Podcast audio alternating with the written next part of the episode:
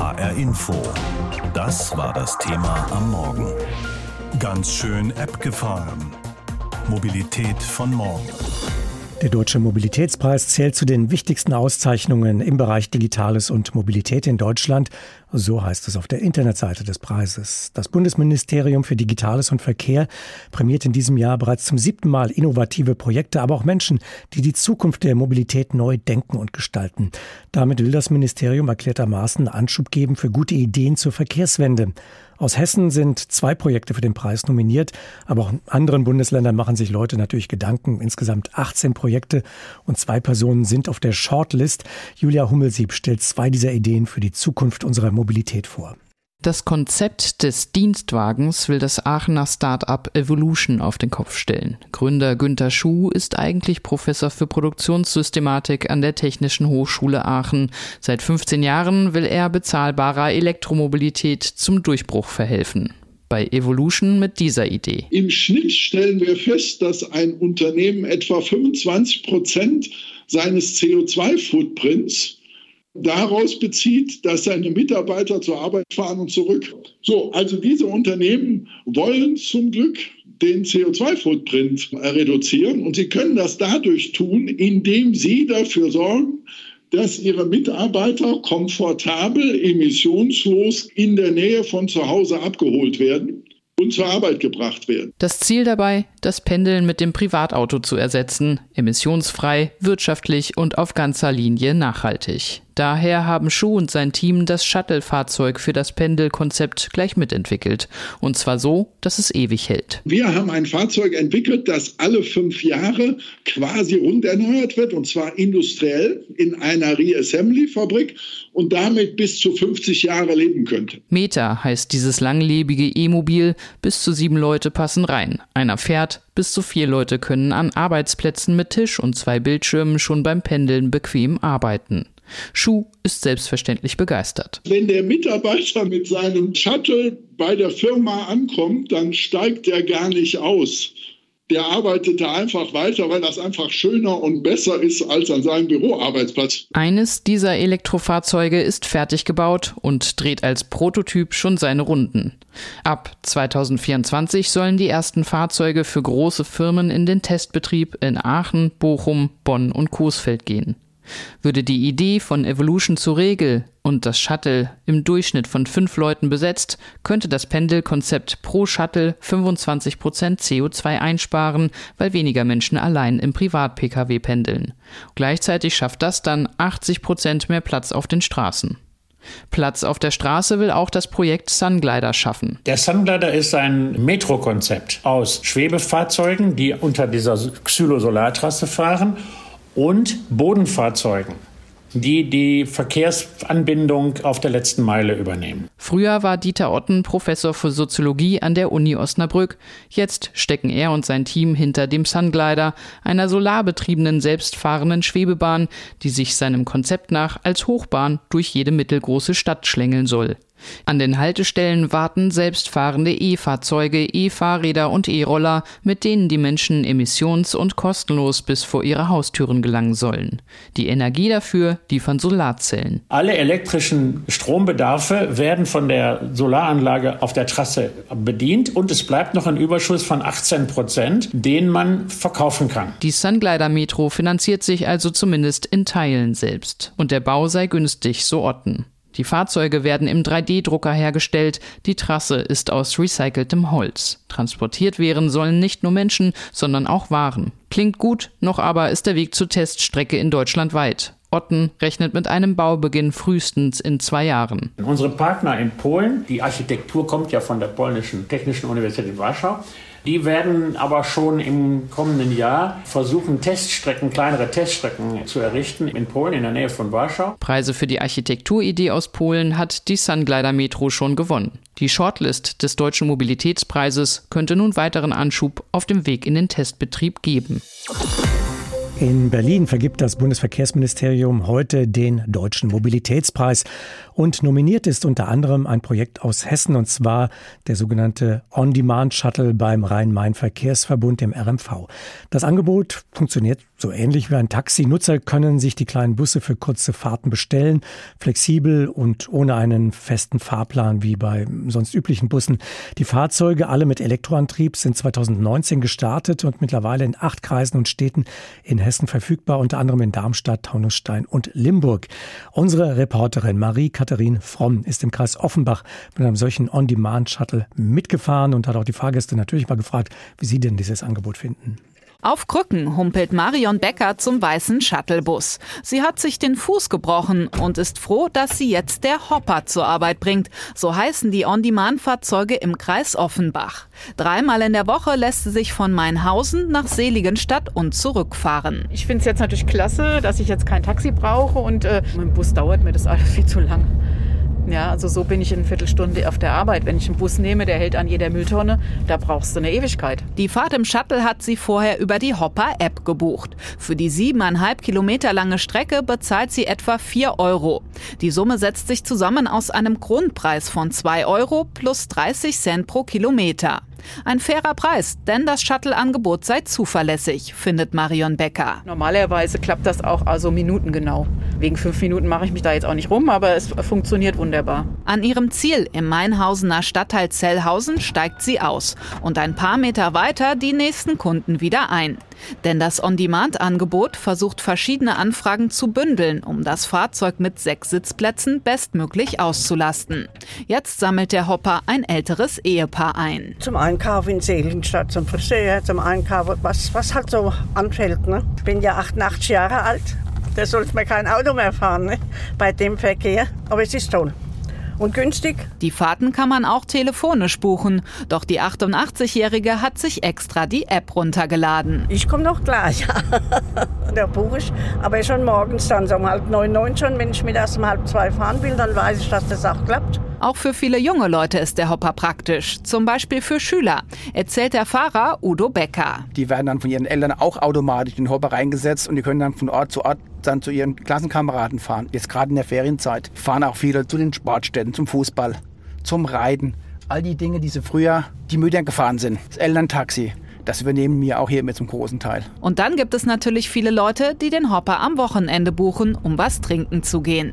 Bis halb zwei nachts bringt Udo Becker die Fahrgäste zurück nach Hause. Alles, was so am Wochenende feiern gehen kann, sitzen dann früher später im Hopper und buchen den auch. Neben den vorgebuchten Fahrten können die Fahrgäste den Hopper auch spontan bestellen, wenn sie ihn brauchen und noch Platz an Bord ist. Auf dem Navi im Hopper blinkt dann eine neue Nachricht auf. Wir haben jetzt aus Kriegsgrund den Giovanni Hallo.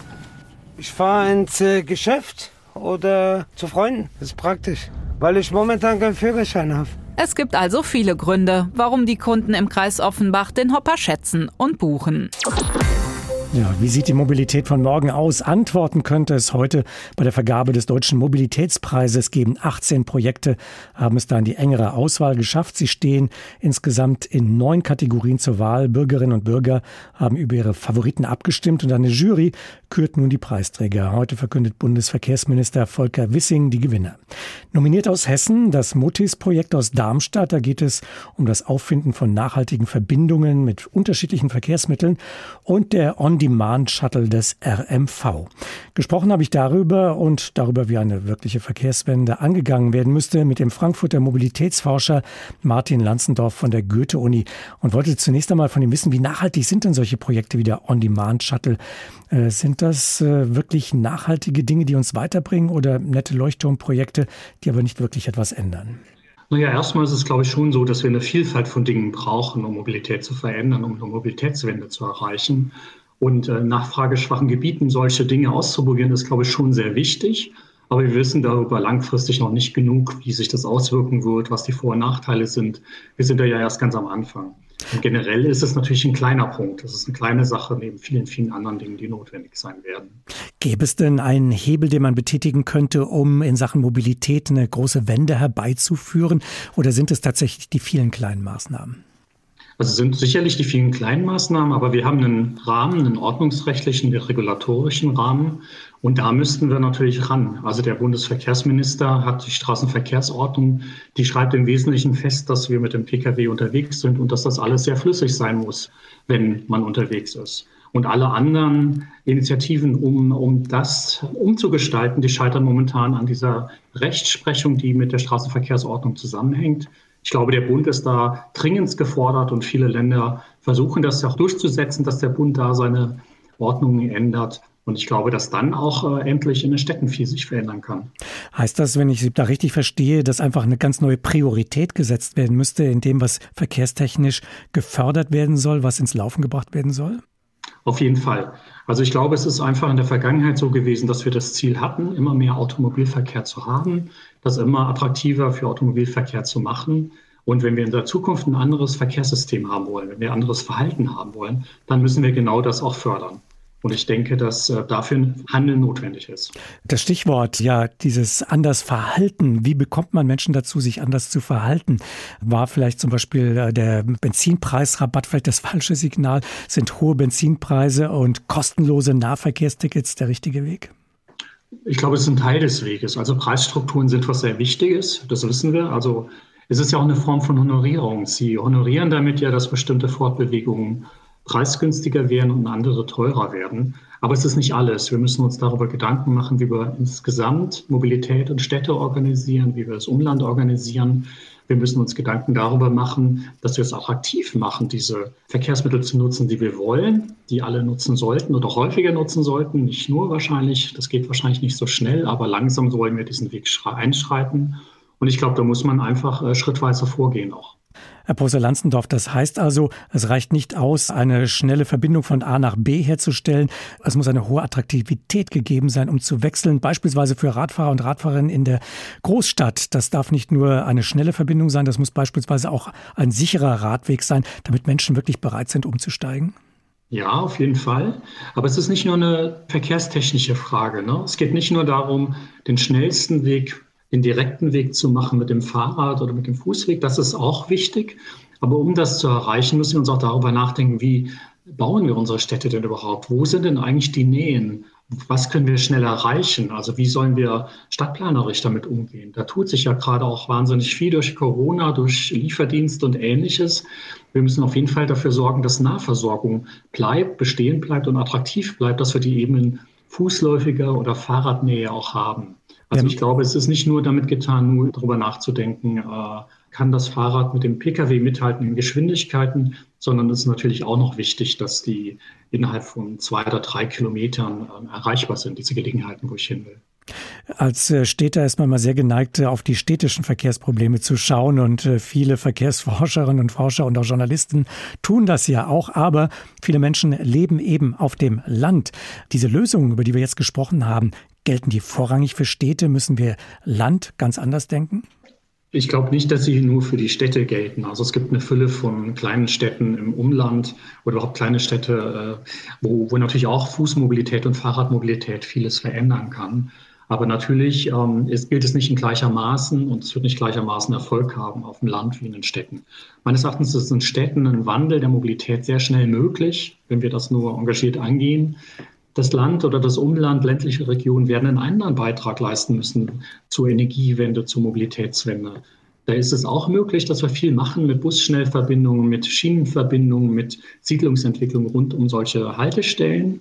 Aber ähm, da ist auch noch mal ganz anderer Ansatz möglich, dass man sagt, okay, dort muss man vielleicht mehr ähm, dann in anderen Bereichen der Energiewende tun. Also vielleicht mehr Solaranlagen, mehr Windkraftanlagen, wo diese Regionen quasi schon mit plus minus null rauskommen können. Ja, die Städter, die das nicht können, die keine Solaranlagen und Windanlagen haben, können sich vielleicht ein bisschen mehr mit um ihre Mobilität im Sinne von Verhaltensänderungen kümmern müssen. Haben Sie den Eindruck, äh, dass das Thema wirklich in den Köpfen der Verantwortlichen, der Planer angekommen ist, dass jetzt also wirklich eine Mobilitätswende gewollt ist? Also ich glaube beim Teil auf jeden Fall. Aber wir haben Persistenzen, wir haben automobile Strukturen geschaffen, die auch nicht einfach so wegzufegen sind. Wir haben eine riesen Bauindustrie, wir haben eine Automobilindustrie, wir haben Planungsverfahren, wir geben jedes Jahr Milliarden aus für neue Straßen, äh, für neue Schienenwege. Da komplett anders drüber nachzudenken, fällt, glaube ich, allen sehr, sehr schwer, die das seit Jahrzehnten nicht anders kennen.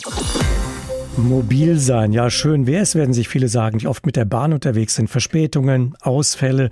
Die Kritik an Bahn und öffentlichen Personennahverkehr wird ja immer lauter und immer wieder hören wir, es geht auch anders. Zum Beispiel in Japan, wo eine Verspätung eines Hochgeschwindigkeitszuges, sagen wir mal von fünf Minuten, ja quasi einem nationalen Drama gleichkommen soll.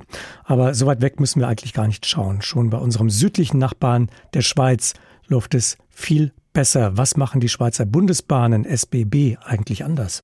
Lovely Züge, man kommt überall hin, super pünktlich, einfach genial. Die Schweizer Bahn finden die Leute auf dem Bahnsteig in Genf.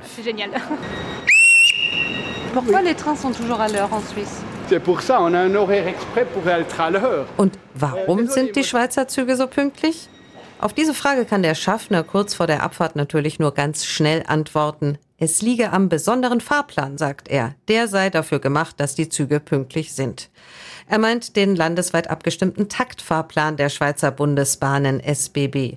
Zwischen den größeren Städten fahren die Züge im 30-Minuten-Takt von Genf nach Zürich zum Beispiel immer 15 Minuten vor und nach der vollen Stunde und zwar verlässlich. Auch Umsteigen ist kein Problem, erklärt Urli Stückelberger, Direktor des Verbands öffentlicher Verkehr. Kombiniert mit dem Taktfahrplan gibt es ein Knotensystem, das in allen größeren Bahnhöfen die Züge vor dem Stundenschlag ankommen und dann kann man untereinander umsteigen und zwischen 02 und 07 fahren dann die Züge wieder ab. Man kann dann eigentlich von allen Verbindungen zu allen umsteigen, ohne dass man lang warten muss. Der Schweizer Taktfahrplan wurde 1982 eingeführt und seither immer weiter ausgebaut und ausgefeilt. Die berühmten technischen Störungen kommen natürlich auch gelegentlich vor, aber wesentlich seltener als in Deutschland eine Frage der Organisation, aber nicht nur. Was ist sich ein Land bereit für den öffentlichen Verkehr zu leisten. Und da muss man schon sagen, die Schweiz investiert viel in den öffentlichen Verkehr. Oder?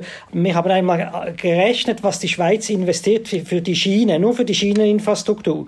Und pro Kopf ist das so viel wie etwa Deutschland, Frankreich, Österreich und Italien zusammen. Die Bahn ist in der Schweiz eine politische Priorität. Und darüber besteht Konsens. Volksabstimmungen haben das immer wieder bestätigt. Die Stimmberechtigten, die stehen hinter dem öffentlichen Verkehr. Und die Politik weiß das natürlich auch und unterstützt uns als öffentlichen Verkehr sehr gut. Die Bahn wird als staatliche Grundversorgung verstanden, als öffentliche Aufgabe und Projekt für alle, von dem auch alle profitieren, inklusive der Politikerinnen und Politiker, sagt Ueli Stückelberger. Wenn das schweizerische Parlament tagt, ist Beginn der Sitzungen ist auf den Fahrplan der Bundesbahnen ausgerichtet, weil ein überwiegender Großteil Großteil der Parlamentarier, auch unsere Minister, die fahren und benutzen den öffentlichen Verkehr. Das Zugteam der SBB begrüßt. Der Schweizer Taktfahrplan berücksichtigt nicht nur die Fernzüge, sondern auch alles, was sonst so fährt und Menschen im Land transportiert. Busse, Schiffe, sogar Seilbahnen.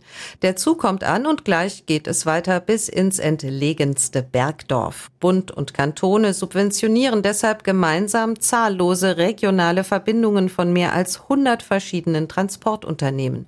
Und ganz bewusst wurde und wird auch viel in abgelegene, unrentable Linien investiert. Denn Ziel und politischer Konsens ist es, den Anteil der Menschen, die regelmäßig mit Bus und Bahn unterwegs sind, weiter zu steigern.